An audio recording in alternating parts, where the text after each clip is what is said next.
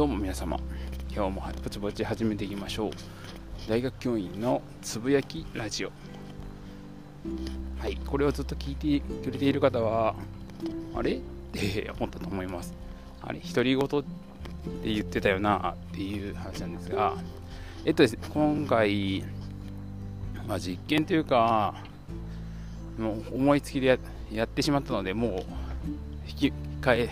せないところに来ているんですけどなんか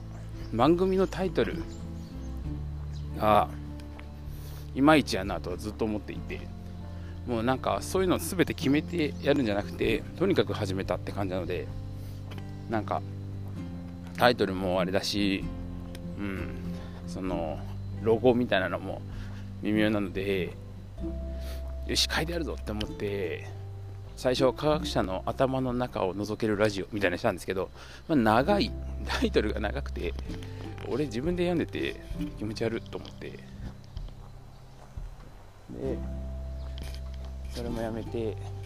じゃあ次どうすっかなみたいな。次どうしようかなと思った時にえっ、とえー、ですね。大学教員の独り言をちょっと変えるっていう形で始めてみようかなということにしたわけですね。で大学教員のつぶやきまあなんかぼちぼちつぶやいていこうかなと思うんですけどって自分で言ってたんでああまあつぶやきラジオでもいいかと。まあそれでも語呂はある語呂は良くないんですけどね。うん。なんか最近聞き始めたいる言語学ラジオとかなんかすごく何ていうんですかね。リズム感が良くてちょっと羨ましい。ああいう名前をつけていきたいんですけど。ございます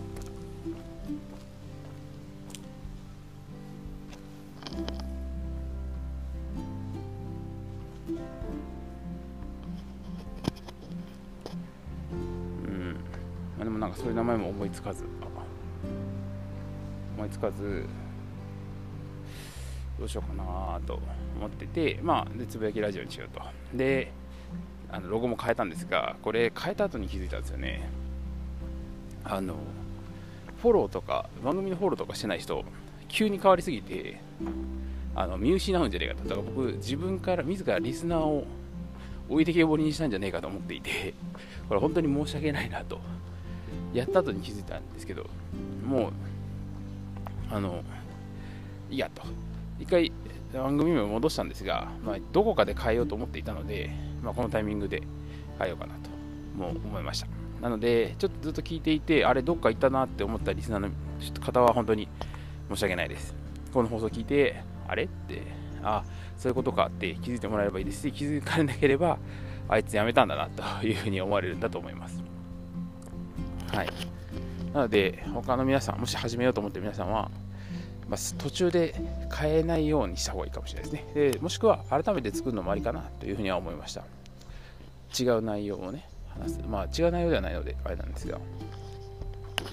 なんで、そういう瞑想をすることによって、まあそういうことを失うんだなと、変えた後に気づいた。まあこれ、やらなかったら気づかなかったんで、まあ、よしとしましょう。いや、本当にリサの方には、ずっと聞いてくれてる方がいて、いや、本当に申し訳ない。失礼しました。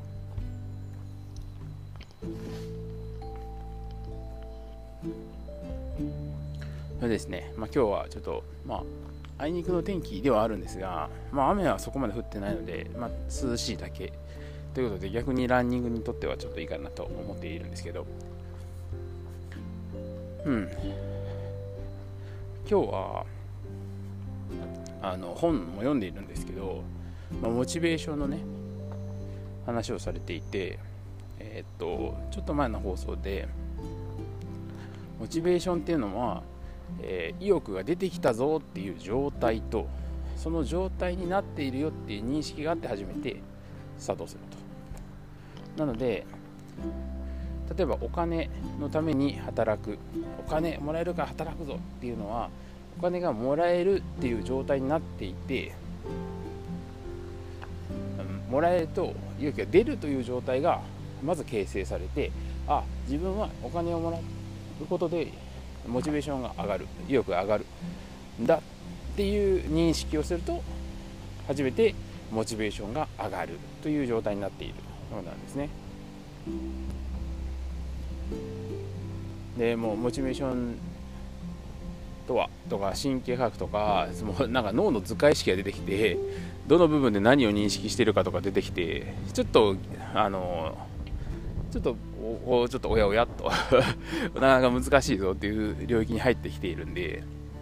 なかなかなんですが。まあでもなんとなくイメージはねつきますよね。でまあちょっとももう少し読まないと多分自分の中でこう処理できていないので多分ここで皆さんにお話しすることができないのでこんな感じになってるんですけどなのでもう少し読み進めていこうかなというふうに思います。でこれいろいろね考えていてちょっとあるあるとか言おうかと思ったけどそれもちょっと今 もう瞑想というかちょっと自分言ってる自分が恥ずかしくなってしまうのが良くないんですがあとはですねあの類比思考っていうのを僕結構、えーと、キーワードにしてて科学とかをやる上で結構重要。あと自分は重要視している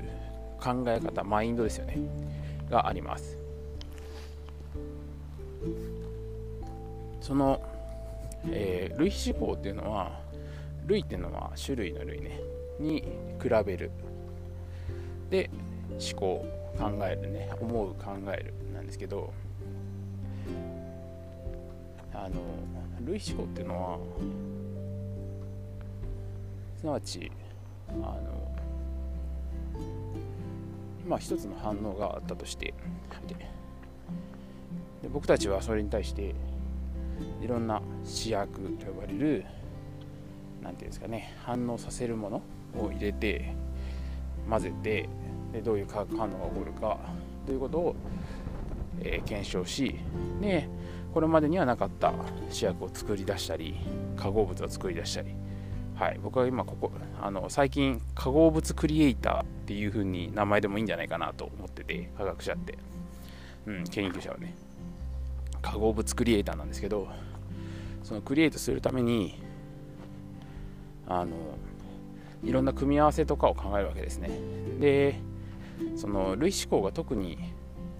まず鍛えられるのは論文調査ですね。ゼミと呼ばれるあの論文を読む時にあの学生さんがねこれ学生さんが聞いてほしいんですけどあの要するに初めて出会うわけですよ。論文っていうのは基本的に新しくなければ論文にならないのでこれまでなかったことを発表するから論文なので、まあ、教科書ね書いてないだから教科書では習ってないからすごく難しいものというふうに捉えもう最初から頭の入りが難しいものだから理解できなくて当たり前という状態に多分入っていてで調べても出てきませんという状態になると。はい、これも負のループでもう最初から難しいこの論文は難しいんだって思って入るともうあの思考が停止してるんですね。考えてるようで図書館にこもったりとか多分されると思うんですけどで本調べると多分ね基本的に理解できるときは多分思考が停止していると思います、はい、でこれ類思考に役立つ何かっていうとその反応そのものまああの普通は、えーと、普通はというか文献で分からない反応があった場合はまずその参考文献と呼ばれるリファレンスと呼ばれるねこういう論文参考にしましたよっていうのは大体書いてあるのでそれを見る。でそれに書いてなかったらさらに詳しいことが書いてなければさらにそのの中の自分が調べたいところ知りたいところの参考文献をもう一回調べる。っていうふうにやっていってこうどんどんこう古い論文を調べていくことで見つけていくんですがそれでもなかった場合はその違う反応とか違う全然関係ない視点を変えてそれは論文中心で調べてるんですけど論文中心ではなくてその反応剤であったりとか化合物を中心に調べ始めるんですね今度は。をお勧めしますでそうすることでこサイファインダーっていうね素晴らしいアプリがもあるんですがそういうのを使って試薬とかを調べるんですねそうすると試薬は違うことで使われたりするんですやはり新しく開発した人はいて、まその論文にたどり着くこともあるんですがそれ以外にも他のことで使ってる人がいる。そうすると、他のことで使ってる時に、こういうふうに働くんですよっていうことを解説してくれてる人がいるんですね。そうすると、確かに違うことではあるんだけれども、同じような働きをするんじゃないかというふうに考える。すなわち、違うものだからって言って認識じゃなくて、違うものなんだけど、それを少し比べて、今回のケースに当てはめて、今回の場合はこうかもしれない。こういうふうに比べて検証しながら、この理解していくことを類思考と言ってるんですけど、もうこれはもう、なんか、例えば他の反応とか新しく反応を考えるにしても、こういうふうに使われてるけど、こういうふうには使われてなくて、でも、こういうことを考えれば、こういうふうな同じようなことが働けばというふうに類比思考し続けるんですね。はい、そうやって論文とか新しい反応とかを見つけていくっていうのがあの、まあ、研究のきもう基本というか重要な考え方だと思うんですよでそれを学べるのがゼミたち論文調査なんですね。なのでぜひとも類比思考っていうキーワードをね頭の中に思い浮かべてもらってえっ、ー、とゼミをやってもらってで人の論文読んで何の意味があるんだって思ってる人はいるかもしれませんが意味はめちゃめちゃあります、まあ、知識はまず身につく。そしてそういう考え方も身につく。そしてそういうふうな調査方法が身につく。マーケティングだって調査だし的確に重要な情報を抜き取らなきゃいけないんですけどゼミだってそうしないと理解できない。なのでものすごく役に立つことだと思うのでぜひとも論文調査ですね。ゼミで論文を調べなきゃいけない億劫じゃなーと思わずにじゃあな思わずにあのねあの一生懸命やってみてください、はい、で分かんなければ先生に聞く。これ大事です。分かんなかったらいやそんなこともわかんねえの？ってもし言われるかもしれないけどそれでも聞く方がいいと思います一人で思い悩んで時間経過して何もわからなければその時間が無駄になってしまいますもったいないなのでね、ぜひとも一生懸命やってみてください。それではまた。